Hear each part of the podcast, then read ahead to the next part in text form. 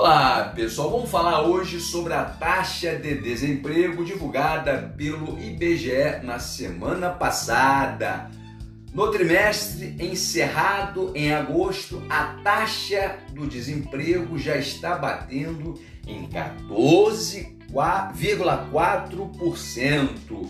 Em um ano, o país tem 12 milhões de vagas fechadas, ou seja, o desemprego está numa escala altista. Nós temos aí o aumento da economia informal, segundo o PNAD do IBGE.